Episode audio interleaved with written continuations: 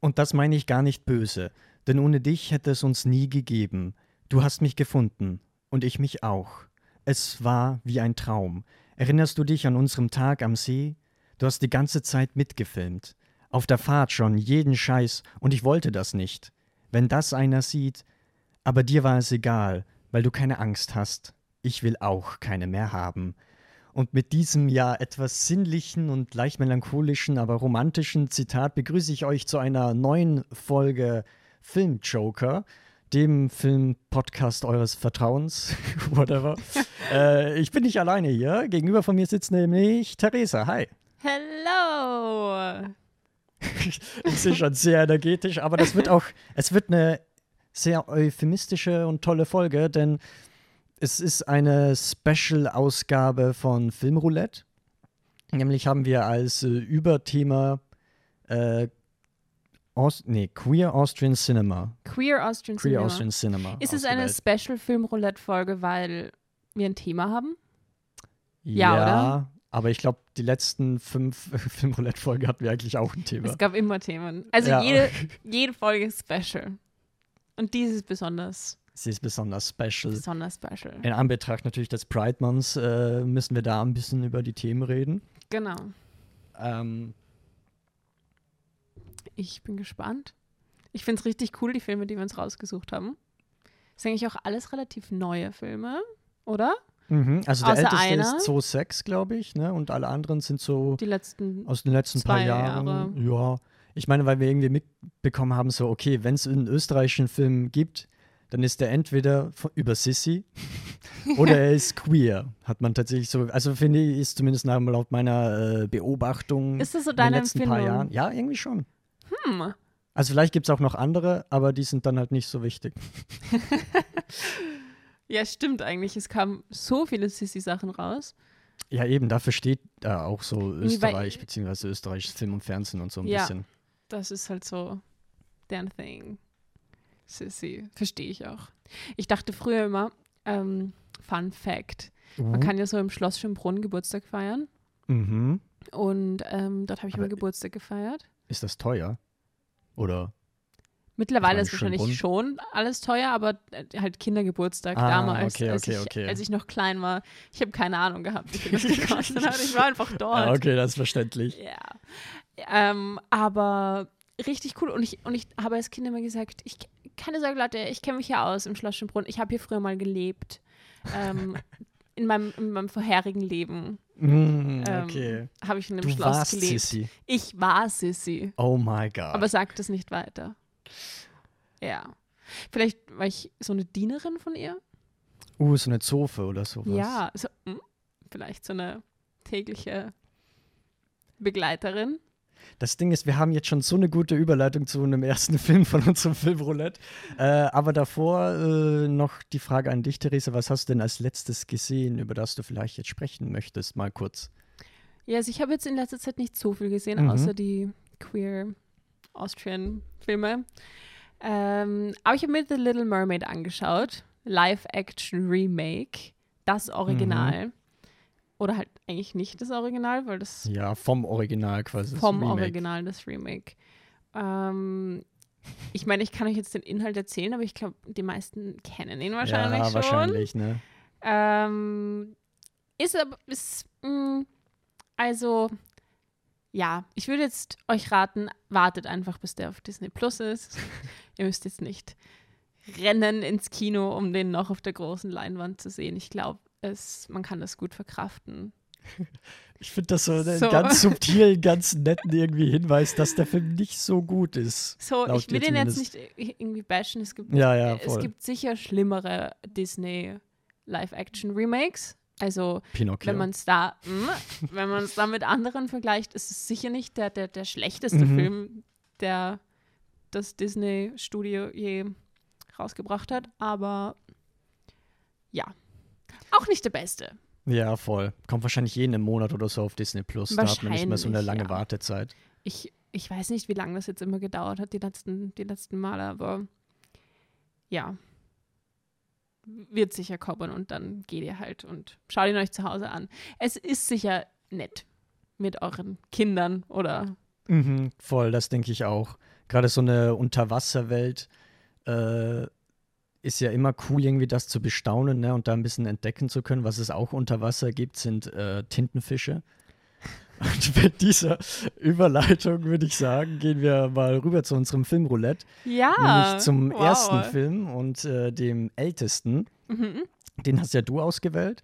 Yes. Tintenfischalarm von 2006. Worum Von? geht's da? Ist es 2006? Yes. Okay. Von Elisabeth Scharang. Ähm, ich muss dazu sagen, ich habe drei Filme ausgewählt. Also wir haben beide jeweils drei Filme ausgewählt. Ja. Und ich kannte aber davor keinen von den drei Filmen. Ich habe nur so davon gehört oder teilweise halt Lust gehabt, die zu sehen und dachte, das passt dann auch irgendwie ganz gut dazu. Kanntest du einen von, also fangen wir mal an, bei, bei äh, Tintenfisch Alarm, kanntest du den? Das ist tatsächlich der einzige, den ich noch nicht davor kannte. Der jetzt Okay. ein First Watch quasi für mich war. Also von dem ich auch gar nichts mitbekommen hatte tatsächlich. Und ich glaube tatsächlich haben da nicht so viele Leute davon mitbekommen, weil auf, ähm, also ich gehe jetzt von Letterbox Reviews aus, gibt es, glaube ich, genau vier. vier Stück. Vier Reviews. Eine davon ist meine. Einer davon ist meine, einer davon ist deine. Nein, du hast, du hast keine dabei gelassen. Also Oh gibt es vielleicht am Ende des Tages fünf. Ähm, aber mehr nicht. Und in meinem Kopf war das so ein größerer Film, von dem habe ich aber nur gewusst, weil ähm, ich mir auf der Uni mal einen Ausschnitt davon Mm, angesehen Okay, ja. habe. Oder in irgendeiner Vorlesung wurde mal ein Ausschnitt davon gezeigt. Und Mhm. deswegen kannte ich den. Okay, aber soll ich noch erzählen, worum es geht? Ja, Okay, weil es ich glaube, geht das, ja. ja, es geht um äh, Alex Jürgen, ähm, der, die, Ich glaube, der. der, dann der verwendet, oder? Mhm. Ähm, genau, eine Intersex-Person ist, in, in Österreich geboren. Und es ist eigentlich so ein bisschen dokumentarisch. Oder es ist ein Dokumentarfilm es ist über die Doku. Person, ähm, der einfach der, der Kamerafrau von seinem Leben erzählt, von seinen Struggles, von vor allem seinen Struggles mit diesem äh, Intersex, mit dieser Intersex-Identität, die nicht wirklich einen Raum bekommt in Mhm. Österreich. Voll. Also er ist ja, glaube ich, in den 70er Jahren geboren. Irgendwie so um den Dreh, meine ich mich zu erinnern. Ich glaube ja 72, so irgendwas. Ja, ja, genau. Ähm, und eben mit, also das Geschlecht war damals nicht äh, eindeutig zuordnenbar. Und dementsprechend, ich weiß jetzt nicht, ob es von den Eltern oder von den Ärzten irgendwie ausgegangen ist, musste äh, Alex, äh, Alex Geschlecht quasi äh, angeglichen werden Genau, also an eins der beiden Geschlechter, also entweder männlich oder weiblich. Und da kommt ja dieser ganze Struggle dann mit rein. Genau. Also er hat XY-Chromosome, Mhm. ähm, ist mit dem männlichen Geschlechtsorgan auf die Welt gekommen, das ihm dann aber weitergehend entfernt wurde. Mhm. Von den Ärzten ziemlich sicher. Aber ich glaube, wahrscheinlich waren die Ärzte so an die Eltern. Ihr müsst euch entscheiden, Ja, ja, voll. was wollt ihr haben? Und dann, ja, bringt das aber im weiteren Leben irgendwie auch Identitätsprobleme, weil Ja, voll. so Und einfach ist es halt nicht. ich glaube auch irgendwie so, gerade wenn er älter wird, ne, dann ähm, möchte er sich ja mehr als männlich identifizieren lassen, quasi. Und Genau. da macht er ja auch äh, verschiedene Hormontherapien und so. Genau, er beginnt dann Testosteron zu nehmen. Und Ich finde, das ist irgendwie Ja. so eine Doku, also die, es ist eigentlich, ich weiß gar nicht, wie viele Leute damit gearbeitet haben, aber es ist eine sehr intime, private Dokumentation, finde ich, wo halt auch die Regisseurin, also sie spricht ja teilweise auch direkt mit ähm, Alex. man sieht sie sogar. Man sieht sie auch, also sie ist auch manchmal vor der Kamera, ja, tritt sie hervor. Ähm, und irgendwie mochte ich das halt. mhm. Weißt du, dieses sehr intime, dass man da auch neue Perspektiven irgendwie davon bekommt, von äh, einer Lebensrealität, ne, die halt sonst ehrlich unterdrückt wird. mhm. Dieses Persönliche, es ist wie es, es würdest du einfach zwei Freunden so beim Reden zusehen. Oft habe ich das Gefühl, Mhm. wie er halt dann seine, seine Gedanken irgendwie auch äußert. Und ich finde es auch cool, dass man so ein bisschen trotzdem einen Überblick über mehrere, über, die, über eine längere Zeit bekommt, weil es gibt ja dann auch immer wieder so Zeitsprünge. So, hey, jetzt haben wir uns schon drei Monate nicht gesehen. Ja, voll. Und es gibt ja auch verschiedene Orte. Also der geht ja auch manchmal, einmal geht er nach New York. Ja, War es New York? Äh, auf jeden Fall San nach Amerika. Francisco. San Francisco, Mhm. okay, ja. Was auch noch spannend ist, weil du dadurch halt nochmal so einen breiteren oder globaleren Kontext irgendwie von Queer Community und so äh, erhaschen kannst. genau. Und, und man sieht irgendwie, man bekommt auch mit, wie er so ein bisschen mehr entdeckt, dass er Mhm. nicht alleine ist mit dem. Ja, voll, voll. dann diese äh, XY-Frauen oder so, haben die geheißen. Mhm. Diese Gruppe von Frauen, die alle eigentlich intersex sind und die dann halt angepasst wurden, Mhm. ähm, eine Frau zu sein, unter Anführungszeichen, sage ich mal. Ja, man merkt schon, der ist jetzt nicht irgendwie so sehr euphoristisch, finde ich irgendwie, der, die Doku. Aber halt, was ja auch nicht sein muss. Muss nicht sein. Ich, ich glaube, es hat eigentlich ganz gut gepasst, weil es so seine oder Alex Jürgens Einstellung mit dem Ganzen Mhm. auch so wiedergespiegelt hat. Und auch auf diese Hoffnungslosigkeit, die er teilweise Mhm. an den Tag gelegt hat. So gar keinen Bock mehr eigentlich. Oder? Aber war es so dieses Wienerische, dieses. Ah, meinst du vom Dialekt her? Ja. Oder äh, ist es Niederösterreich oder Ich Wien? bin mir nicht sicher. Das ist halt, äh, das Ding ist, ich komme aus Westösterreich. Für mich hört sich alles ab Salzburg hört sich irgendwie wie wienerisch an. Ich kann das Okay, ehrlich gesagt okay, nicht so okay, okay, differenzieren. Okay, okay. Ich glaube, es war schon wahrscheinlich wienerisch, aber Mhm. was du jetzt nicht mehr so oft hörst, ich, ich finde es auch spannend. Oft habe ich mir gedacht, oha, dass, dass solche Aussagen jetzt kommen ähm, aus so einer Zeit. Mhm. Ähm, ich so, hm, spannend, dass die da schon so weit waren. Und dann ähm, in anderen Momenten habe ich das Gefühl, das ist tausend Jahre her irgendwie und man würde sich hoffen, dass es jetzt anders ist, aber ich glaube, es ist leider gar nicht so anders und Mhm. Intersex-Personen sind immer noch nicht viel weiter in ihren Rechten, als sie damals waren. Mhm. Ähm, ja, aber irgendwie cool gemacht, finde ich. Und wie du sagst, dieses Persönliche hat mir ganz gut gefallen. Ja, voll. Also es ist spannend. Ich würde den Film auf jeden Fall weiterempfehlen, so. Ja. Weil ich auch halt irgendwie das Gefühl habe, dass man da verschiedene Perspektiven noch irgendwie mit dazu bekommt. Auch als Einblick einfach so in Ja, das voll, voll. Innenleben. Verschiedene. Ähm, Sollen wir so über Sternebewertungen reden? Wo ungefähr würdest du den einordnen? ja, sprechen wir über Sternebewertungen. Ja! Ja, Sterne sind immer gut. Ähm, ich so, boah, ich weiß gar nicht mehr, wie viel ich dem jetzt gegeben habe. Ich glaube, ich habe den ziemlich mittig auf der Skala eingeordnet. ja, so drei Sterne. Ja, voll. Äh, ich glaube, das wäre bei mir ähnlich. Vielleicht so ein bisschen dreieinhalb. Noch mal ein Dreieinhalb? bisschen nach oben. Ja, ja. Wieso, woher kommt der halbe? Woher kommt der halbe? ja, wie gesagt, weil ich es halt einfach äh, spannend fand. Keine Ahnung. Diese, diese andere Lebensrealität, die man Mhm. einfach noch erblicken kann. Ich glaube, was, was also, okay, für mich kommt der halbe weg, Mhm. weil manchmal hatte ich das Gefühl, wenn ich jetzt so mein Handy raushole und irgendwie wackelig herumfilme, meine Freunde dabei, wie sie in die Kamera reden, hatte das wahrscheinlich denselben Vibe, nur dass die Qualität besser wäre, Mhm. Wenn ich es auf meinem iPhone Deine oder die würde. von der Doku? Meine. Deine, oh, oh. oh. Also die, die, die Die Kameraqualität. Ja, ja, die voll. voll. Bildqualität. Kann man natürlich jetzt nicht judgen an der Bildqualität. Mhm. Ähm, aber es gibt auf jeden Fall Filme, die älter sind und bessere Filmqualität. Ja, ja, also er, er aber das ist vielleicht sehr, auch so der Charme einfach. Ja, Das ist voll. wie so, ja, ich ziehe meine Kamera raus und film halt so mit. er wirkt auf jeden Fall sehr amateurhaft so. Ist natürlich auch die Frage, wie viel er da finanziert hat, bekommen Vielleicht, der Film ja. quasi. Vielleicht wa- war das auch einfach nicht anders möglich, dass er nicht, dass es nicht so die Mittel gab. Aber das fand ich teilweise ein bisschen störend Mhm. beim Schauen. Ich so, hm. Kannst du nicht mal die Kamera gerade halten? Irgendwie herumwackeln? So diese Szenen am, am, am Strand zum Beispiel. Mhm. Teilweise der Horizont irgendwie einfach schief. So, halt einfach die Kamera gerade. Das gefällt mir nicht. Ich würde dann aber schon mal weitergehen, so zu dem nächsten amateurhaften Film, ja, äh, einen, den ich quasi ausgesucht habe, den ich äh, letztes Jahr auf der Diagonale gesehen habe und seitdem gefühlt äh, jedem Menschen mal sage, ey, Schaut euch diesen Film an, ich mochte ihn ultra gerne. Mhm. Äh, die Rede ist von Paradies von Elena Wolf. Äh, da kann man gleich schon dazu sagen, Paradies schreibt sich irgendwie, also es schreibt sich Para Doppelpunkt Dies. Mhm.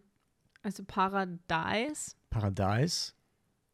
Oh, Oh. das ist jetzt die Frage, ne? Also ich finde, der Titel ist noch ein bisschen offen quasi. Ich finde, also ich habe da zum einen irgendwie drin gelesen, dieses, also man kann ja auch mit Doppelpunkt gendern, ne? Und da geht es ja ganz stark um, um, um äh, Geschlechtsfluidität auch Mhm. mitunter.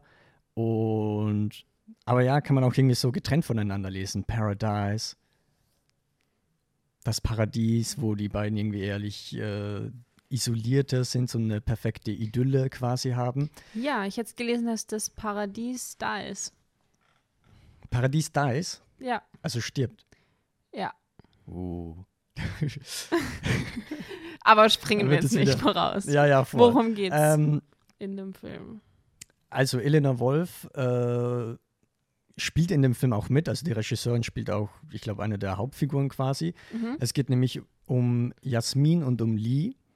Äh, die beiden sind ein Pärchen schon für eine ganze Weile. Und was jetzt dieser Film quasi macht, ist, dass er so einen dokumentarischen Ansatz hat. Er möchte nämlich einfach nur diese Beziehung quasi darstellen. In all ihren möglichen Facetten. Ne? Führt dann Interviews mit den beiden, führt dann Interviews mit einer der beiden Personen. Mhm. Ähm, und das alles ist auch in, in, in Salzburg gefilmt. Da weiß man vielleicht, das ist jetzt nicht so die äh, progressivste Stadt, würde ich sagen. Also es kommt auch immer mal wieder zur Anfeindung, weil, äh, also Jasmin ist, glaube ich, weiblich vom Geschlecht her und Lee non-binary, wenn ich mich recht entsinne. Mm, Ich bin mir jetzt nicht sicher, ob Lee non-binary ist. Oder vielleicht genderfluid oder so irgendwie. Mhm, ja, voll. Ja. Verwendet aber schon sie ihr Pronomen, oder? Ja, ich glaube auch. So, was ich mich jetzt nicht täusche. Und sie bezeichnen es trotzdem als lesbische Beziehung. Ja, ja, das auf jeden Fall. Okay. Es ist eine gay relationship. Wie hat dir der Film It's gefallen? gay. It's gay, yay. Okay, erstmal, ich sage nicht wen davon, aber ich habe auf jeden Fall eine Person auf Tinder schon mal gesehen. Ja, Ja. Wollte ich nur Interesting. Fun Fact droppen. okay, ja, ja. Ähm, Oh, nach der Folge bin ich jetzt aber neugierig. da muss mir mal was erzählen. Ja, das, das besprechen wir dann hinter den Vorhängen. ähm, ich fand den richtig cool. Ich war voll überrascht auch. Ähm, weil am Anfang ist man sich ja nicht sicher, weil es auch Mhm. sehr dokumentarisch gemacht ist. Am Anfang ist man sich nicht sicher, ist das jetzt ein Dokumentarfilm Mhm. oder ein Spielfilm oder was genau. Aber äh, also es stellt sich dann schon raus, dass es halt einfach ein stilistisches Mittel ist, dieses Mhm, Dokumentarische. voll. Also, dass es gestellt ist. Genau. Aber passt, also finde ich schon richtig cool. Vor allem, dass man sich so unsicher ist am Anfang und dann verschwimmt es aber immer mehr am Ende, wo dann auch die Kamerafrau selbst wieder selbst vor die Kamera kommt und selbst auch Wir haben irgendwie ähnliche Motive, merke Ja. ich jetzt schon bei den Filmen, ne? hm, Inspiration vielleicht bekommen. Nein, aber und dann, wie sie auch selbst so in die Geschichte verwickelt wird und das hat schon echt was. Und ich finde vor allem, der wirkt halt übelst authentisch. Ja, Weil du merkst ja, okay, es ist, im Endeffekt ist es ein Spielfilm, aber das Dokumentarische kommt halt so gut rüber, was ich vor allem auch äh, an der Chemie der beiden Hauptdarstellerinnen festschreiben würde, weil ich Mhm. finde, die wirken großartig. Also ich nehme denen zu 100% ab, äh, dass die schon seit drei Jahren oder sonst wie lange irgendwie zusammen sind und sich da schon besser kennen, ein bisschen Ja. hassen, ein bisschen lieben, ne? immer dieses Ambivalente da auch noch mit reinkommt. Das mochte ich. Das stimmt. Die zwei waren echt mega, waren echt mega cool gemacht.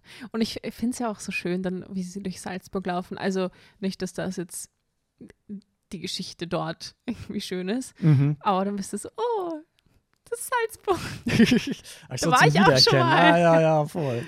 Was jetzt natürlich bei österreichischen Filmen öfter mal hast. Passiert immer mal wieder, ja. ja. außer es ist halt irgendwo einfach in den Bergen, dann eher nicht.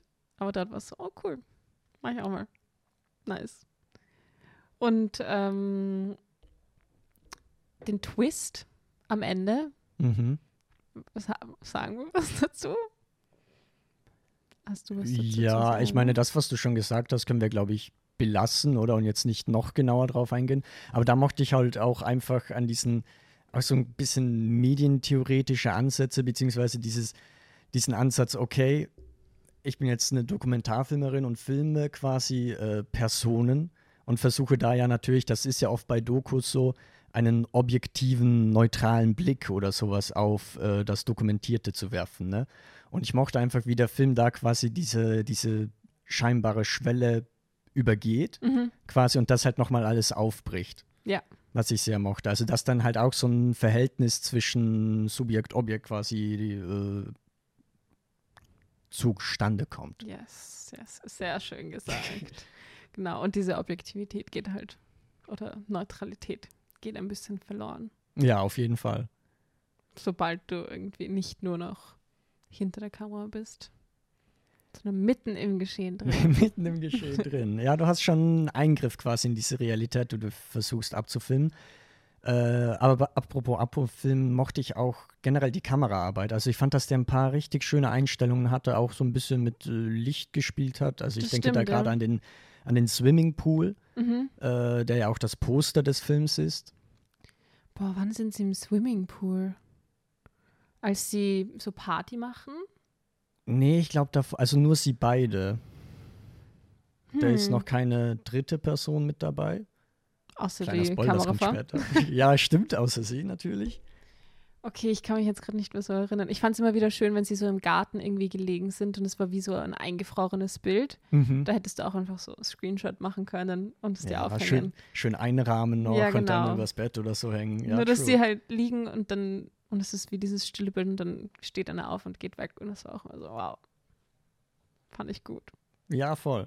Und ich finde, also ich muss halt sagen, dass ich mittlerweile, ich habe auch, war auch die, äh, dieses Jahr auf der Diagonale und habe da auch nochmal einen Kurzfilm von Elena Wolf gesehen. Mhm. Und ich mag übelst gerne irgendwie ihr genereller Ansatz beziehungsweise ihre Arbeit, weil ich finde, der Film selber ist jetzt nicht so souverän im Sinne von, er ist ein Meisterwerk, alles perfekt gefilmt oder so. Mhm. Aber ich mag immer so diese, diese neuen Ansätze, die Elena Wolf irgendwie mit reinbringt, weißt du? Und diese Leidenschaft, die irgendwie da auch mit schwingt, finde ich. Als Regisseurin. Als Regisseurin, Das genau. heißt, den Kurzfilm, da ist sie dann nur als Regisseurin. da war sie nur als Regisseurin, ja. Okay. Ja, cool. Bin noch gespannt, was da noch so von ihr kommt. Wie sieht's aus mit Sternen? Uh, da bin ich tatsächlich bei 4 von 5. Vier von fünf. 4 von 5, ja. Ich glaube, ich glaube ich auch. Ja, ich auch. Yay! Spricht schon mal dafür, finde ich. Okay, wollen wir weitermachen mit dem nächsten Film? Yes, den darfst du dir Das aussuchen. ist nicht so die smoothe, den smoothen Übergang, aber wenn wir nochmal, Ja, ich dachte auch keine, ich, ich hatte keine Idee. ähm, dann mache ich es einfach chronologisch. Ich ähm, habe mich für den nächsten Film für Breaking the Ice entschieden. Mhm. Ähm, ein Film aus 2022 von Clara Stern, von der ich sonst eigentlich nichts kenne. Kennst du da irgendwie? Okay, da gibt es, glaube ich, auch noch nicht so viel. Ja, ich, wahrscheinlich hat sie nur ein paar der erste, Kurzfilme der gemacht. erste Spielfilm, Mhm. Spielfilmlänge. Ähm, es geht um Frauen. Yay. Und zwar um eine Frauen-Eishockeymannschaft in Mhm. Wien, glaube ich sogar. Mhm. Kann man sonst in Österreich irgendwo Eishockey spielen? Ich kannte auf jeden Fall die Halle. Das war wieder so ein Moment, wo ich so war, oh mein Gott, da war ich schon. Ah, ja, ja, ja. Richtig cool.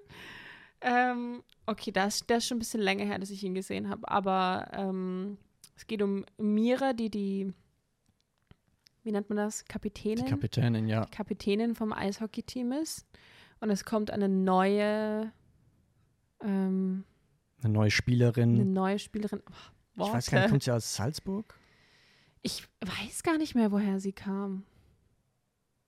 Oder Sie kommt auf jeden Fall von außen und ist äh, eine Profispielerin, beziehungsweise man sagt halt, dass sie sehr gut ist. So. genau. Äh, Sagt man ihr nach. Sie Ja. heißt Sie Theresa. Fun Fact. Oh, das ist Ja. mir gar nicht aufgefallen. Ja, dann, dann kann sie nur gut sein, Dann oder? kann sie ja nur gut sein. Also sie ist so cool. Ähm, nein, und, und dazu kommt halt dieses ganze Trainieren und ich weiß nicht was und dann dazu aber auch so familiäre Schwierigkeiten, Herausforderungen bei Mira zu Hause. Also irgendwie. Ja, also ich glaube, sie lebt ja mit ihrer Mutter alleine und mit dem Großvater, der Und, mittlerweile schon an Demenz leidet. Und Oder im Anfangsstadium. in den oder so Anfangsstadien auf jeden Fall, ja. Und sie, sie hat eine, eine Weinfarm. Weinfarm. ja, ich weiß auch nicht, wie man das Wein. Vineyard? Wie heißt denn das? Also sie machen Wein. Sie produzieren Weinberge. Wein. Sie machen Weinberge. Wein. Sie machen Wein. Winzer. Winzer, Winzer. Winzer. Oh, Winzer und WinzerInnen. das ist auch ein Ähm, gutes Wort, Winzer. Oder?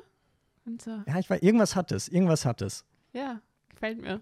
Ähm, Ja, und, und genau, und die Schwierigkeit ist eigentlich der Bruder. Also sie hat einen Mhm. älteren Bruder, der halt verschwunden ist und der, der seitdem, weiß ich nicht, durch die Welt flaniert. Und Ja, der. Großvater vergisst irgendwie, dass er da ist und sie wünscht sich eigentlich, dass er wiederkommt. Und dann taucht er auf und dann geht er wieder und dann ist es so ein, ja, so ein kleines On-Off-Verhältnis, könnte man sagen. ja, ein familiäres, Ein familiäres On-Off-Verhältnis. On-Off-Verhältnis. Ja, sonst irgendwas Wichtiges vergessen. Äh, ich glaube, was man noch irgendwie erwähnen kann, das Queere kommt ja durch die Protagonistin Mira und jetzt diese andere Theresa, die Ach so, ja, klar. Hockeyspielerin Die noch ist jetzt nicht rein, einfach ne? nur da, sondern die ist auch Teil der Geschichte. Ja, voll. Voll. Und da fängt es an zu brutzeln. Es zwischen den beiden. brutzelt, genau. Es brutzelt. Und es sind immer diese, diese Partynächte mit ihrem Bruder und der Theresa und dann das Mhm. hört sich ganz komisch an meinen Namen sozusagen. Oh, das glaube ich dir. Ja. Das Problem hatte ich noch nie. Hey, unbekannter Name. Ähm, ja, aber Breaking the Ice ist dadurch halt auch so ein ganz klassischer Coming-of-Age, oder nicht klassisch, aber er ist halt ein Coming-of-Age-Film, oder? ja, kann man schon, oder? Ist das, ja, ja. ist es schon so die Definition von Coming of Age? Werden sie denn älter? Ja, älter nicht unbedingt, aber es geht ja um diese Sie Motive, um diese Themen, ja, von älter werden, erwachsen werden, äh, von Sterben. Liebe, von Sterben. Bei Sterben bin ich mir nicht sicher. Äh, aber von, äh, ja, halt Liebe, Verantwortung übernehmen und halt dieses äh, Ganze drumherum. Ja, Ähm, doch, ja, kann man schon sagen. Coming of Age. Ich weiß noch, ich habe den, glaube ich, letztes Jahr damals im Kino gesehen, was sehr interessant war, weil danach dann QA war. Äh, ich glaube nicht mit der Regisseurin oder so, also mit niemandem, der am Film selber irgendwie mitgearbeitet hat, aber mit, äh, oh, ich weiß nicht mehr, welche Sportart es war, ob es jetzt wirklich Eishockey war, aber mit echten Eishockeyspielerinnen, die dann so Ah. ein bisschen äh, generell über das Thema gesprochen haben. Über das Thema Eishockey? Frauen-Eishockey, ehrlich, oder halt Frauensport generell. Ja. weil das behandelt der Film ja auch sehr stark. Zwar jetzt nicht als Fokus, würde ich sagen, aber es ist ja auch immer mal wieder so, am Rand wird es erwähnt, dass die Frauen ja quasi selber für das Training und so bezahlen müssen. Und damit man da überhaupt die Ressourcen, die finanziellen Mittel dafür hat, muss man halt noch nebenbei arbeiten gehen. Also ist schon irgendwie ein schweres Leben, beziehungsweise einfach Profispielerin in einer Sportart zu werden, ist schwieriger als Profispieler. Naja, ja, und auch davon zu leben und irgendwie, Und davon zu leben, genau. dass die ganzen Finanzierungen für die Männer Sportler dahin geflossen kommt und die Frauen eigentlich irgendwie danach suchen müssen, wenn überhaupt. Ja, voll. Also da wird es wahrscheinlich auch viel weniger geben, die äh, sich damit quasi das Brot verdienen können. Ähm, und das mochte ich an dem Film, ehrlich gesagt, dass halt das nochmal so ein bisschen mitschwingt. Mhm. So dass es nicht nur diese klassische, komplizierte Liebesgeschichte ist, die wir eh kennen, sondern Ja, voll, noch so voll. ein bisschen. Ist halt auch irgendwie so, so, ein, ja, so ein interessantes Setting. Also das generell, finde ich, bei den Filmen, die wir jetzt ausgesucht haben, generell sehr stark und sehr oft vertreten ist. Mhm. Wo man sich denkt, ah, okay, darüber habe ich vielleicht noch nicht so krass nachgedacht oder so. Das stimmt, ja. Und ich fand es auch cool, dass es, also jetzt mal die Beziehung zwischen den beiden nicht so simpel ist. Immer. Mhm.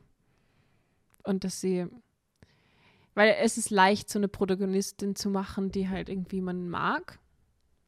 Aber dann diesen Grad zu finden zwischen, boah, du bist irgendwie schon unsympathisch, aber ich habe trotzdem so einen gewissen Grad an Empathie noch für dich und ich verstehe schon, warum du dich auch so verhältst, wie du dich verhältst, aber du bist schon unsympathisch, aber, Ja, aber ich wünsche dir schon, es ist dass eine es Ambivalenz, ne? Ja. ja. das ist auf jeden Fall gut herausgearbeitet und das merkt man ja auch schon beim Titel Breaking the Ice. Also die Hauptfigur ist sehr isoliert, würde ich sagen. Also isoliert sich selbst auch so ein bisschen von Welt, von der Mhm. Welt, von den Mitmenschen und so weiter. Und das ist halt das generelle Grundthema des Films, würde ich auch sagen, mitunter.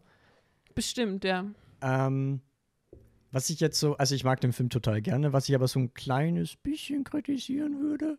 Ich finde, dass manche Dialoge schon ein bisschen hölzern sind. Ja, ich wollte jetzt So. auch sagen, ich weiß nicht, ob es die Dialoge sind, vielleicht teilweise auch das Schauspiel Mhm. in gewissen Momenten, das so ein bisschen besser sei. Also, ja, nicht ganz so smooth war, wie man sich das vielleicht erhofft hätte. Ist es zynisch, wenn man sagt, es ist so ein bisschen typisch deutsch? Ja, aber das ist schon eine okaye Aussage, Das ist halt okay, man kann es vertreten. ähm, doch, kann man schon so sagen. Also, wenn es so ist, ja. Punkt. Ja, denke Äh, ich schon. bei welchen Sternen wärst du denn da? Ähm, ich wäre bei dreieinhalb. Wir haben heute sehr viel gemeinsam, habe ich so das Gefühl. Ich Bist bin du auch bei dreieinhalb? Ja. Wirklich? Okay, ja, dann müssen wir gar nicht drüber diskutieren, was, Sonst wäre jetzt so eine Podiumsdiskussion gekommen. Ja, schon. Nein, ich finde dreieinhalb ist gut, weil äh, im Allgemeinen ein guter Film und gute Themen und, und ja. Nicht ganz so dieses Simple und ich finde immer wieder so diesen Realismusbezug. Also ich finde ja, Hm. das ist so der Unterschied bei diesen österreichischen Filmen jetzt durch die Bank, habe ich viel mehr das Gefühl, dass das jetzt so ein bisschen mehr das dem echten Leben näher kommt, als wenn es Mhm, jetzt irgendwie so ein mhm. Hollywood-Film ist und das, vielleicht auch einfach das Setting oder Voll. Also auch gerade nochmal im Vergleich genau zu den vielen deutschen Filmen eigentlich. Okay, ja. Ich denke eigentlich, wenn ich deutscher Film sage, denke ich halt nur an sowas wie Till Schweiger oder so. Und das ist halt Ich nicht das beste auch Beispiel. so. Ehrlich Bei gesagt. deutschen Filmen mein erstes so Coco Bär oder ich weiß nicht, was es da so gibt. Ja, voll. Aber ich frage mich Oder manchmal, die ob wilden das. Kerle. Uh, Mhm. ist das realistisch? Äh, ja. Aber ich habe so das Gefühl, dass tatsächlich äh, das, der Realismus beim österreichischen Kino halt auch, äh, glaube ich, durch Michael Haneke und Ulrich Seidel oder die bekanntesten österreichischen Filmregisseure, Mhm. würde ich sagen, mit reinkommt. Und ein paar, also ich weiß zum Beispiel, dass Elena Wolf vom vorherigen Film jetzt auch bei der Filmakademie studieren will, was ja auch unter Haneke sehr oft irgendwie, äh, der da, glaube ich, Dozent war oder sowas. Studieren will, hast du gesagt? Ich glaube, sie ist aufgenommen mit dem Kurzfilm, den ich letztens gesehen habe bei der Ah, Diagonale. okay. Also sie hat noch gar nicht irgendwie was mit Filmen. Sie hat einfach so diesen Film gemacht. Ja, also sehr amateurhaft, aber Org. halt irgendwie darin auch meisterhaft, könnte man ja, sagen. das ist halt ziemlich cool. Dann würde ich sagen, springen wir zum nächsten Film von Breaking the Ice, bleibt's kühl. Dann Mhm. mache ich nämlich weiter mit Eismeier. Okay. Ähm, den habe ich ausgewählt, ne? Den hast du ausgewählt, ja? Okay, dann mache ich jetzt ganz schnell mal so eine kurze Inhaltsangabe. Also Mhm. vom Regisseur David Wagner. Ähm, handelt der Film eigentlich von Charles Eismeier. Das ist eine tatsächliche Person, die es gab, beziehungsweise glaube ich immer noch gibt. Der ist ein Offizier, ich glaube ein Oberleutnant beim österreichischen Militär. Mhm. Spielt ja auch in Wien. Und ähm, der Eismeier war eigentlich sehr bekannt dafür, dass er mit seinen Rekruten sehr barsch umgegangen ist. Also sie sehr oft angeschnauzt hat und bestraft hat für alles Mögliche, damit sie diszipliniert werden. Mhm. Ähm, und ich glaube, 2014 war das oder so, was dann halt auch noch so ein bisschen durch die Presse ging, dass er dann äh, einen Rekruten tatsächlich geheiratet hat. Wo sich viele Leute fragten, woher kommt das denn jetzt? und der Film nimmt sich eben quasi diese reale Geschichte an, macht natürlich sicherlich auch ein paar Abweichungen, aber ja, verfilmt das im Prinzip und dadurch bekommt man so ein bisschen diese Perspektive von Charles Eismeier und seiner Liebesgeschichte zu äh, Mario Falak, dem Mario jungen Rekruten. Ich glaube, er ist so 20 Jahre jünger oder so circa. Äh, Im Film würde ich sagen, kommt hin.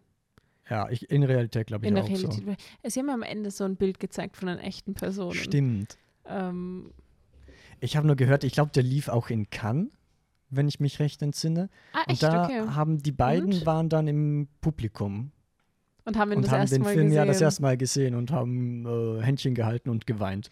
Aber waren sie es irgendwie war. beteiligt an, an der Äh, Filmproduktion? also soweit ich es mitbekommen habe, haben halt die beiden Hauptdarsteller, die halt sie verkörpern, haben mit ihnen gesprochen, aber ich glaube nicht, dass jetzt die beiden realen Personen irgendwie in der Produktion stark beteiligt waren oder so. Also haben Weil da nicht äh, so an der oder so. Geschichte, wie genau das so abgegangen ist, war eher so ein, Mhm. okay. Ja, finde ich mega cool, nochmal diesen basierend auf echten Events. Ach, wenn man das liest. Und, ja, ja, ja. ach, also, ich fand den Film richtig cool. Mhm. Ich, äh, ich habe mir davor nicht mal durchgelesen, worum es geht. Ich war so ein bisschen Überraschungsfaktor. Tobit wird schon was Gutes ausgesucht haben. Ähm, und war richtig positiv überrascht. Ich fand den echt cool gemacht und ähm, auch wie man mitfühlt mit den, mit den Personen, vor allem mit diesem Leutnant, wo du dir das, oder Leutnant? Oberst? Ich Oberst, kenne mich ja, überhaupt ja, nicht aus. Aber ähm, wo du dir am Anfang denkst, okay, der wird dafür bezahlt, irgendwelche jungen Männer zu traumatisieren. Mhm. Ähm, so am Anfang, wo ich mir denke, ich war noch nie beim Herr, aber genauso stelle ich es mir dort vor. Ja. So, Also hat mich sehr stark an, an Kubricks Full Metal Jacket erinnert, falls du das kennst, wo auch halt ein Offizier die ganze Zeit nur rumbrüllt nein, äh, und seine ich nicht. Kadetten. Aber ich finde, ich find, Eismeier erinnert natürlich dadurch stark daran, aber er hat nochmal so was Eigenes, weil halt der Eismeier in einem krassen Wiener Dialekt immer herumbrüllt. und das ist ja eigentlich das Lustigste am, am Wienerischen, wenn man ordentlich mal fluchen kann. Ja, stimmt, ordentlich irgendwie grantig ist und das an anderen Leuten ja, ja, so voll, ausdrückt. voll. Voll. Und er bekommt ja dann doch schnell auch so eine andere Ebene der Charakter, wenn man ihn dann in seinem privaten Umfeld sieht, als so den liebenswürdigen Vater eigentlich. Mhm. Ähm, und dann im nächsten Moment ist er wieder in der Arbeit und ja, macht. Stimmt, das hat auch so eine. Ambivalent mit ihm Ja, schon. mit der Figur eigentlich bekommen. Ich fand auch, dass der teilweise sehr lustig war. Ja, Also allein wegen dem Eismeier, wenn er halt so rumbrüllt, aber keine Ahnung. Ich hatte auch manchmal so das Gefühl, dass er ein bisschen so eine trockene Situationskomik hat. glaubst Äh, du mit Absicht oder dass du sehr so Ich glaub- hast? Ah, das Ding ist, ich habe den ja jetzt das zweite Mal angeschaut und jetzt fand ich so manche Sachen irgendwie lustiger, weil, also das ist, ich merke, bei mir ist es häufig irgendwie so, dass ich bei Rewatches Dinge irgendwie lustiger finde. I don't know why exactly. Oh mein Gott, das ist eine Comedy. Eigentlich ist voll lustig. Keine Ahnung, vielleicht, wenn man so ein bisschen die Distanz hat, weil man schon weiß, worauf alles hinausläuft und so und dann Okay, hast du vielleicht noch mal ein bisschen mehr Spaß daran. Aber ich habe schon das Gefühl gehabt, dass es intentional ist. So ein bisschen. Halt, ich finde es halt generell ja, Äh, bestimmt. So ein Militär-Soziotop, ne, wo alle sich irgendwie anschreien, das ist halt irgendwie, hat so eine Grundkomik für mich als Mhm. Mensch, der natürlich noch nie im Militär war, so und das halt nicht gewohnt ist. So. Ja, Und da mochte ich auch bei dem Film, wenn wir gerade beim Militarismus bleiben, dass er irgendwie sehr gut diese generelle toxische Männlichkeit in verschiedenen Facetten irgendwie äh, dargestellt hat. eh, das ist irgendwie das, was das Ganze nochmal so verkörpert. Diese, in was sie da so reingedrückt werden. Mhm, voll. Zusätzlich beim Herr nochmal. Und da fand ich es halt auch nochmal spannend, dass der Film im Prinzip so zwei verschiedene Homosexualitäten aufeinanderprallen lässt, würde ich sagen. Ja, voll. Halt mit dem Protagonisten Charles Eismayer, der das ja ehelich unterdrückt. Ne? Er hat Mhm. ja auch Frau und ein Kind. Ja. Ähm, der das quasi einfach von der Gesellschaft diesen Druck immer bekommen hat, dass man das äh, nicht ausleben darf. Und dann halt auf der anderen Seite diesen Mario Fallack, der das äh, zelebriert geradezu. Ja, ich, ich hatte auch fast das Gefühl, dass es nochmal eben dadurch, dass so ein Altersunterschied da ist, Mhm. es nochmal auch den Generationenunterschied zu dem Thema irgendwie darstellt. Weil es sicher so ist, dass Leute, ich meine, ich weiß nicht, wie alt der Leutnant ist. 40 im Film Im vielleicht? Film, ja, ich will 40, Um die schätzen. 40? Ja, ja. Das heißt, sagen wir vor 20, wenn du vor 20 Jahren so alt warst, wie der Mario jetzt ist, dass da schon nochmal ein Unterschied in deinem Umfeld war, wie du Mhm. damit umgehen durftest auch Ja, ja, voll. und wie das dann aufeinander prallt und er sich eigentlich fast von dem Jüngeren so ein bisschen leiten lässt. Ein Ja, voll. Und inspirieren lässt. Und ich inspirieren, finde, ja. da ist er auch, also da ist der Eismeier-Film überraschend optimistisch, finde ich. Ja, Was ich cool fand. sehr. Und ist das jetzt ein Spoiler? Nein, weil du hast schon gesagt, dass sie den Film angeschaut haben. Ja, ich. Ähm, I just love a happy end. Das ist so schön. Und das hat man sich, finde ich, auch einfach verdient. Solche Happy Endings. True. Ähm, ich würde zum, was ich ein klein wenig kritisieren würde. Mhm. Ähm, also ich mag der Film, wie reflektiert er auch die ganze Zeit ist, aber also ich hatte auch so ein paar Momente, wo ich mir halt so gedachte, okay, diese Dynamik zwischen den beiden, es ist halt auch irgendwo so eine Machthierarchie. Weißt Mhm. du, der Vorgesetzte, der quasi dann mit dem äh, Angestellten quasi, ja genau, und halt schon ein bisschen so die Macht ausnutzt, finde ich. Also gerade beim Eismeier dann zu Hause, Ja, so dieser erste. darf. Ja, okay, ja. war ich so ein bisschen, ah, der erste don't know. Kontakt war schon so, okay. Ja like, voll. Hast du ihn gefragt, ob er das will? Eben, das ist so ein bisschen, wo ich mir denke, okay, also hätte man so machen können, aber dann vielleicht noch mal so ein bisschen noch mal aufgreifen und irgendwie reflektieren oder sowas. Ob Stimmt, das ja. halt, wie man das äh, damit arbeiten soll. Tatsächlich, das erste Mal, als ich den Film gesehen habe, gab es abermals ein QA. ich komme irgendwie die ganze Zeit mit den QAs um die Ecke. äh, aber mit dem Regisseur, mit David Wagner, Okay. was sehr spannend war. Der ist nämlich auch ziemlich jung. Ähm, aber ich weiß, da gab es zum Beispiel im Publikum auch ganz viele Leute, die dann, es war ein bisschen so eine weirde Situation, da sind Leute aufgestanden und haben so gesagt, ja, ich war ja damals auch äh, im Militär und habe auch vom Eismeier gehört oder ich stand auch unter Eismeier. Und äh, da gab es auch manchmal so ein bisschen die Kritik, dass Eismeier zu positiv in dem Film dargestellt wird. Weißt du, gerade wenn es halt nur so um dieses äh, Äußere geht quasi. Oder dieses äußere Bild von ihm. Also Leute, die wirklich unter Eismeier auch im, beim Bundesheer waren, Mhm. waren auch im Publikum und waren so, excuse me, ja, der Typ ein viel größeres Arschloch, als hier Ja, gerade ja, genau. darstellt. genau so im Prinzip. Okay. Was ich interessant finde, ich kann es jetzt selber nicht so gut einschätzen, Aber hast du nicht gesagt, gesagt. der ist selbst auch im Publikum gesessen? Wer? Einmal, äh, nee, nee, das war in Cannes. Da war ich nicht. Okay. Okay. Das wäre schon arg gewesen. Ja, das kann ich mir auch vorstellen. Oh. So, ja, okay. Und was hat der, also wie war da die Reaktion vom Regisseur darauf? Ja, also ist so ein bisschen, oder halt, er hat halt gesagt, der Film hat halt eine gewisse Perspektive natürlich und versucht da mehrere Facetten irgendwie mit reinzubringen.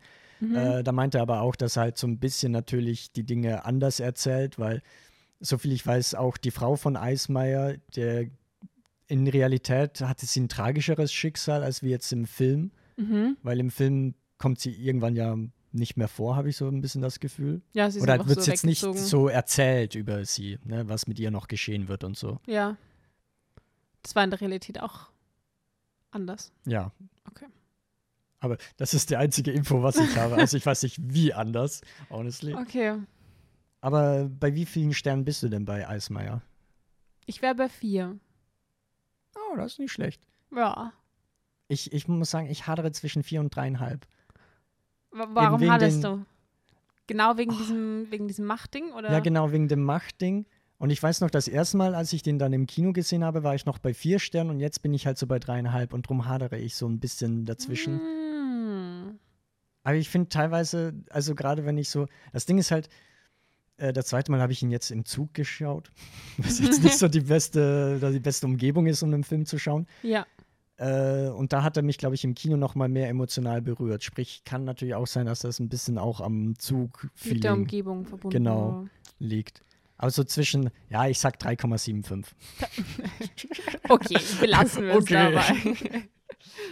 Dann würde ich fortschreiten. Yes. Der nächste Film, ähm, den ich ausgesucht habe, ist Sissy und ich. Mhm, der neueste, oder? Der neueste, genau, ich glaube. Spielt jetzt noch im Kino vielleicht sogar? Ja, vielleicht vereinzelt, also könnt ihr gerne mal auschecken. Ja, ich habe ihn im, im Top-Kino gesehen vor, glaube ich, zwei Wochen. Mhm. Also vielleicht ist er jetzt noch da. Maybe, maybe not. Ähm, von Frauke Finsterwalder. Frauke ist schon so ein sehr deutscher Name, oder? Ja. Also ist wahrscheinlich eine, eine deutsch-österreichische Produktion, Mhm. würde ich jetzt mal behaupten. Ähm, ja, Sissy und ich. Es geht um Sissy. da wären wir wieder. Ähm, und ja, um die letzten Jahre aus Sissys Leben, wo sie eigentlich kaum noch Zeit in Österreich verbringt und Mhm. eher so auf Reisen ist und, und ihre Freiheit irgendwie genießt und dieser Freiheit irgendwie so nach, ähm, nacheifert. Ja, und dann hat sie eine ähm, neue Assistentin, Ja. Betreu Betreuer, Betreuerin. Also eine Gräfin, So die eine- quasi sie unterstützt am Hofe. Oder es ist jetzt nicht Halt, der Hofe, weil so ja ehrlich Freundin Urlaub ist. eigentlich, Genau. oder? Also eine Zofe, die aber halt natürlich auch ein freundschaftliches Verhältnis irgendwie mit dir eingeht. Genau. Ähm, genau, und das ist eigentlich die, die äh, Hauptprotagonistin ist nicht Sissy, sondern eben diese Zofin. Sondern ich. Sondern ich, nicht Sissy, sondern ich. Und wie heißt sie? Irma. Irma. Die Irma, Die Irma. die sich von ihrer Mutter fertig machen lässt, als wäre sie nicht selbst schon 40 plus Jahre alt. Aber okay. Und ähm, ja, man sieht einfach, wie sie sie begleitet durch ihre, durch ihre Jahre und wie sie sie so Mhm. lebt. Und dann entsteht eine, ich würde sagen, in erster Linie eine Freundschaft zwischen den beiden. Mhm. Aber ja, bekommt dann halt noch zusätzlich so ein paar Ebenen dazu.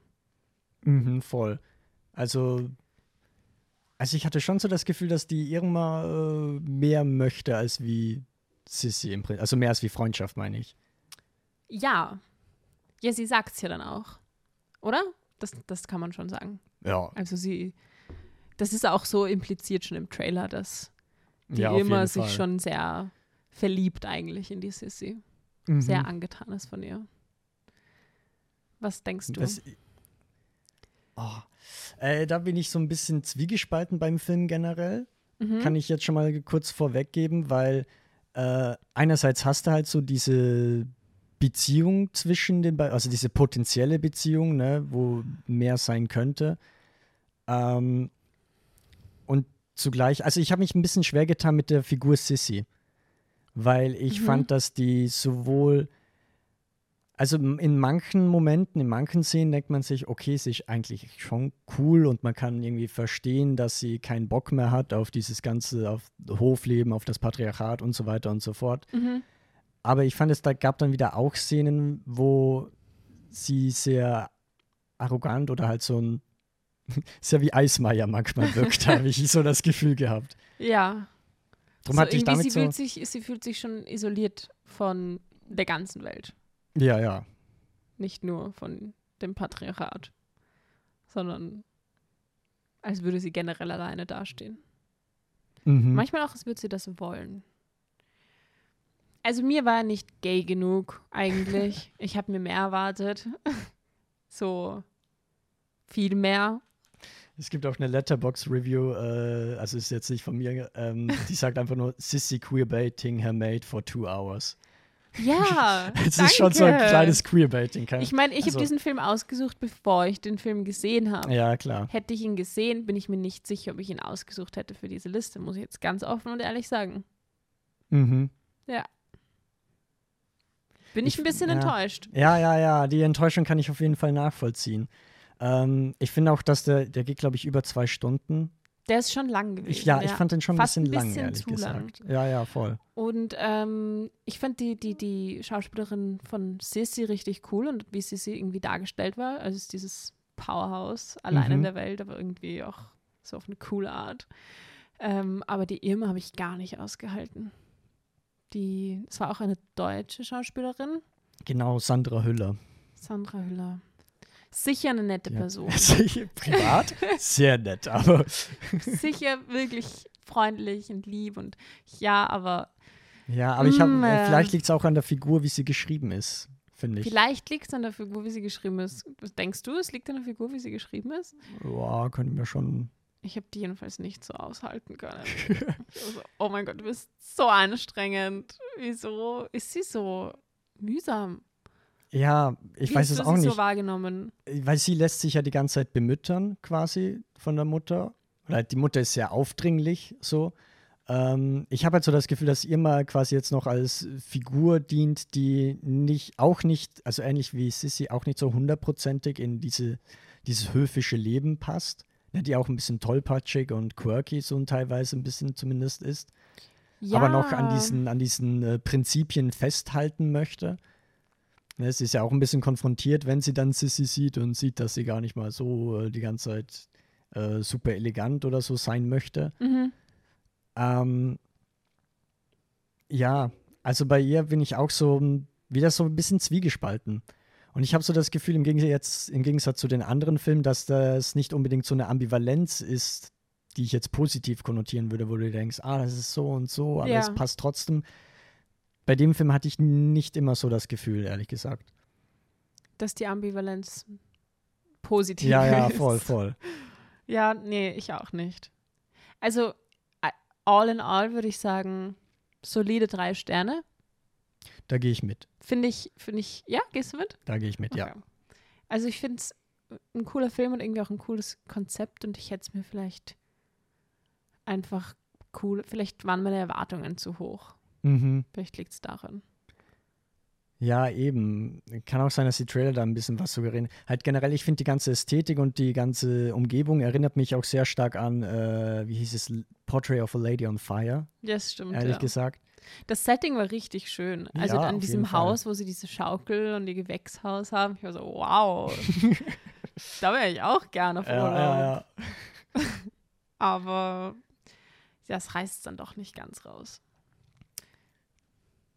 Ja. Das stimmt. Ähm, Aber ich bin voll, also ich bin voll für diesen, diesen, dieses Movement, dass wir Period Dramas nehmen und jede einzelne historische Person, Frauen, alle waren gay. all of alle. them were gay. All of them. Ich mag das. Ich unterstütze das voll ja, und ganz. ja, ja, das kann ich auch. Ähm, sie haben sich vielleicht einfach nicht getraut, Sissy so komplett gay Ja. zu machen. Ja, true that. Vielleicht lag es daran. Ich finde es auch interessant, haben dass. sie sich nicht ja. äh, für den Shitstorm bereit gefühlt. Ja, das kann auch sein. Ich fand es aber auch interessant, also Corsage, äh, der Film lief ja ein Jahr davor oder so und da ist es auch irgendwie ähnlich, dass du wieder dieses Period hast. Mhm. Ist jetzt nicht queer, aber was mich zum Beispiel äh, interesting fand, ist, dass da dann äh, moderne Musik verwendet wird. Und das ist doch bei Sissy und ich auch irgendwie so. Dass die musikalische Einsetzung so eigentlich gar nicht zu der historischen Zeit quasi ja, passt, sondern moderner ist. Aber irgendwie, das finde ich auch eine coole Ästhetik. Ich liebe das. Ich finde es schon cool. Ich liebe das. Hast du Dickinson gesehen? Mhm. Die machen das perfekt. Diese, Mhm. diese Mischung aus das Setting Mhm. und wie es aussieht und es alles deren Zeit. Mhm. Aber dann teilweise die Dialoge oder die Musik ist bei uns und weiß ich nicht. Ich liebe das. Wenn es Ja, gut das ist schon gemacht ist. Ja. Äh, wer auch bei Sissy und ich mitgespielt hat, ist Georg Friedrich. Als Erzherzog, glaube ich. Als Bruder von Kaiser Josef. Weiß nicht, ob er dann Cousin? Erzherzog ist. Cousin? Familiär auf jeden Fall irgendwie. Ich glaube, er ist auf jeden Fall ein Cousin von Sissy und von Franz. ah, Die waren ja okay. auch Cousinen. Ja. Ja, da kommt die Sissy-Expertin und ich so, äh, ich wird schon stimmen. ähm, äh, aber zurück zu meiner Überleitung, weil Ja, wo auch sorry. Georg Friedrich mitspielt, ist in Große Freiheit. Den Yes. letzten Film, den wir jetzt äh, besprechen wollen. Mhm. Der Film ist von Sebastian Meise. Ich glaube schon so zwei Jahre alt oder so. Ähm, und spielt auch in der Vergangenheit, aber diesmal im 20. Jahrhundert. Und handelt im Prinzip von der Figur Hans Hoffmann, gespielt von Franz Rogowski, den man, glaube ich, auch immer mal wieder äh, kennt oder immer mal wieder erblicken kann. Ähm, und dieser Hans ist äh, homosexuell und es Dieser Hans. beginnt dieser Hans. ich fand es aber auch cool, dass Franz Hans heißt im Film. Das hat mich ein bisschen verwirrt. Das Franz Ähm, stimmt. Franz ist Hans. Franz ja, ist Hans. ist gut. Genau, und äh, der hat eben, also ist Deutscher, glaube ich, oder Österreicher. Eins von beiden auf jeden Fall. Und während Ich glaube schon, dass er. Ich glaube, er ist Deutscher. also Schauspieler ist er, glaube ich, Deutscher. Figur? Ich meine, es ist schon österreichisches. Ich lasse dich jetzt mal. Ist schon. Österreich. Also der Regisseur ist auf jeden Fall österreicherisch. Österreicherisch. Was für ein dämliches Wort. Mann. Ähm, na, ist das? Gefängnis österreichisch? Oh, ich glaube schon. Ja, das ist die, das ist die Frage. Hm. Hm. Naja, Da kann man jetzt viel drüber diskutieren. Ähm, erzähl mal. Jedenfalls Hans, man begleitet im Prinzip Hans über mehrere Jahrzehnte, denn der war schon, der war quasi während dem Zweiten Weltkrieg in einem KZ-Lager, weil natürlich unter dem nationalsozialistischen Regime wurden alle Leute, die irgendwie abweichen, egal ob jetzt körperlich bedingt äh, oder eben auch äh, von der Sexualität her, ins KZ-Lager geworfen. Das Ding ist aber mit 1945, wo quasi der Weltkrieg endet und eigentlich Bevölkerung ist happy darüber, ähm, gibt es aber immer noch dieses Gesetz, das Homosexualität kriminalisiert äh, und man dafür eben eingesperrt wird. Mhm. Wo man sich halt auch schon so, schon so denken kann, ey, warum halt? Ja, Keine voll. Ahnung, ich- ist so also- vom KZ direkt ins Gefängnis. Ja, genau, genau. Und das ist irgendwie so dieses, dieses Tragische an dem Ganzen und schon deprimierende. Und ich glaube, wir sehen dann einmal 45, einmal in den 50ern und einmal in den 60ern begleiten wir eben Hans mit verschiedenen Zeitsprüngen. Also da ist der Film, glaube ich, auch ein bisschen komplexer, Mhm. würde ich sagen, in seiner narrativen Erzählung. Und unter anderem trifft er eben auch auf äh, Viktor, der gespielt wird von Georg Friedrich, der dann auch selber so ein bisschen eine, eine Drogenabhängigkeit hat.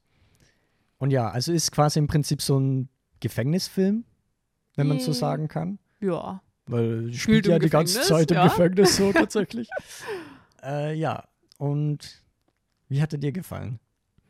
Ich fand ihn sehr cool. Ich finde, ähm, dass Georg Friedrich teilweise ausgeschaut hat wie Johnny Depp.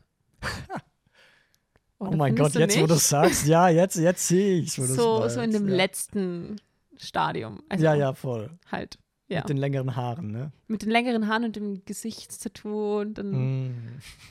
Und dem Bart. So, ich war so, Johnny, Johnny. is that you? ähm, ich fand die Person, wie hat er geheißen? Franz? Hans. Hans. Ups. da war ja was. Ähm, Hans irgendwie am Anfang so schwer einzuordnen. Mhm. Vielleicht doch, weil er nicht so viel geredet hat. Er hat Ja. irgendwie nicht so viel zu sagen gehabt. Er hat mehr. Ich finde generell, der Film äh, hat nicht so nicht viel so geredet. viele Worte. Ja. Ne? Ja, ja, voll. Der Film redet nicht so viel. Redet. Aber mit der Bildsprache Die redet er quasi, Bildsprache kann so man und, sagen. und dann erzählt er halt das so ineinander verwickelt, so diese, ich, also bei diesem ersten Zeitsprung war ich schon kurz confused, weil er wurde eingesperrt in der Zelle und das war dann, wie so dieser Bezug zu damals, als er das erste Mal eingespurt wurde, eingesperrt wurde. Ähm, aber ich fand ihn sehr cool, den Film. Hat mir sehr gut gefallen. Ähm, war ein bisschen deprimierend schon. ja, ja, auf jeden Also es Fall. gab jetzt nie so einen Moment, wo ich so war, yay! So wie bei, bei Eismeier zum Beispiel, wo sie halt dann am Ende irgendwie ihren Moment hatten. wo Ich so, oh mein Gott, cool. ja, Und der, der Moment kam ja einfach nicht. nein. Kein Moment, wo man sich irgendwie freuen kann. Halt, ja, Lichtblicke sind es nicht, halt manchmal, wo du schon so ein bisschen Zuneigung irgendwie fühlst, quasi. Ja, Also von, von der Hauptfigur, ne, Hans. ja, ja, voll. Aber Und halt- er hat ja trotzdem irgendwie Liebe erfahren können. Ja, ja. Er hat das Beste draus gemacht. Oder so. Ich finde es gut, dass wir deprimiert angefangen haben und jetzt wieder so ein bisschen deprimiert äh, damit enden. Ich finde es aber auch irgendwie so eine wagemutige Entscheidung, Georg Friedrich und Franz Rogowski als Hauptfigur zu haben, weil ich muss ganz ehrlich sagen, also das ist jetzt nicht etwas Schlechtes, aber ich hatte am Anfang schon meine Probleme, sie überhaupt zu verstehen. Weil Ro- Ro- Wirklich? ja, Rogowski lispelt ja oft sehr, also er, ne? Und ja, ich so ein finde, bisschen, stimmt. Ja, das stimmt, ein bisschen lispelt er. und Georg Friedrich hat halt wieder den übelsten Wiener Akzent. Aber reden sie wirklich so oder ist das deren Rolle? Also ich glaube, Georg Friedrich redet in jeder Rolle so. Zumindest so, wie ich es kenne. Und ich glaube, Franz Rogowski lispelt auch oft. Der hatte nämlich Oft? damals. Ja, halt immer. Aber ey, ich habe nämlich das äh, extra mal so nachgelesen. Der hat nämlich so eine, so eine äh, Oberlippenschramme. Ne? Die ist, das ist ja meistens angeboren. Mhm. Und das wurde, glaube ich, operiert. Und dadurch hat er irgendwie so sein, bei seinem Mund irgendwie was ein bisschen äh, zusammengenäht quasi. Und deswegen lispelt er, glaube ich, ein bisschen. In echt. In echt, ja. Und deswegen Aha. halt auch in den Rollen zwingend. Ne? Okay. Also, ähm, ja, verstehe ich das Feedback, aber irgendwie, also ich hatte da überhaupt kein Problem, sie zu verstehen. Ja, das ist vielleicht. Ja. Du kommst aus Wien, so. Ja, aber ich habe das Gefühl, jemand aus Vorarlberg sollte, Oh, jetzt gibt's die, jetzt gibt's die Anschuldigung. Ah, sollte enttäuschend. fähig sein, enttäuschender alles zu Österreicher. verstehen. weil ähm, Vorarlberger am schwersten zu verstehen sind. Aber nein, du hast natürlich recht, es kommt natürlich drauf an, von wo man ist.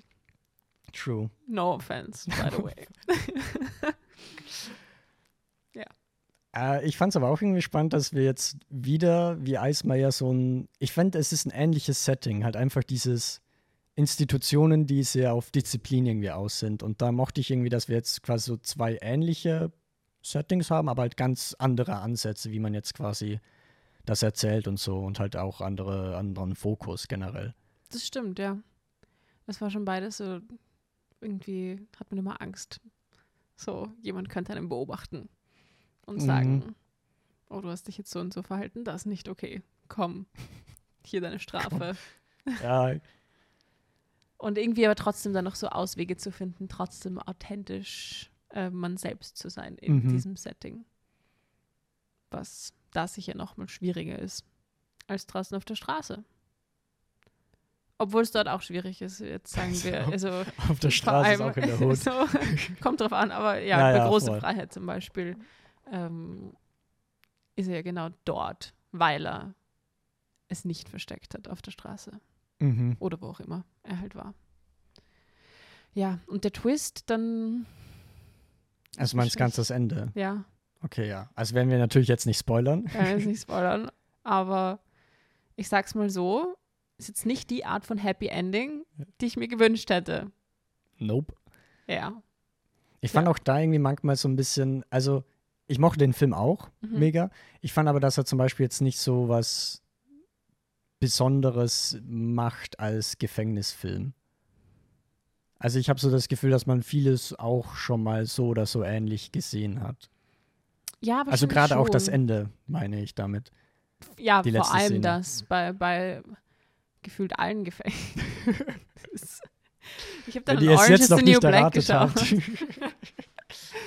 ähm, und weißt du, wo das gedreht worden ist? Also weißt du, weil ich habe das Gefühl, dieses Gefängnis selbst habe ich schon so oft gesehen. Das ist so das Gebäude kannte ich schon.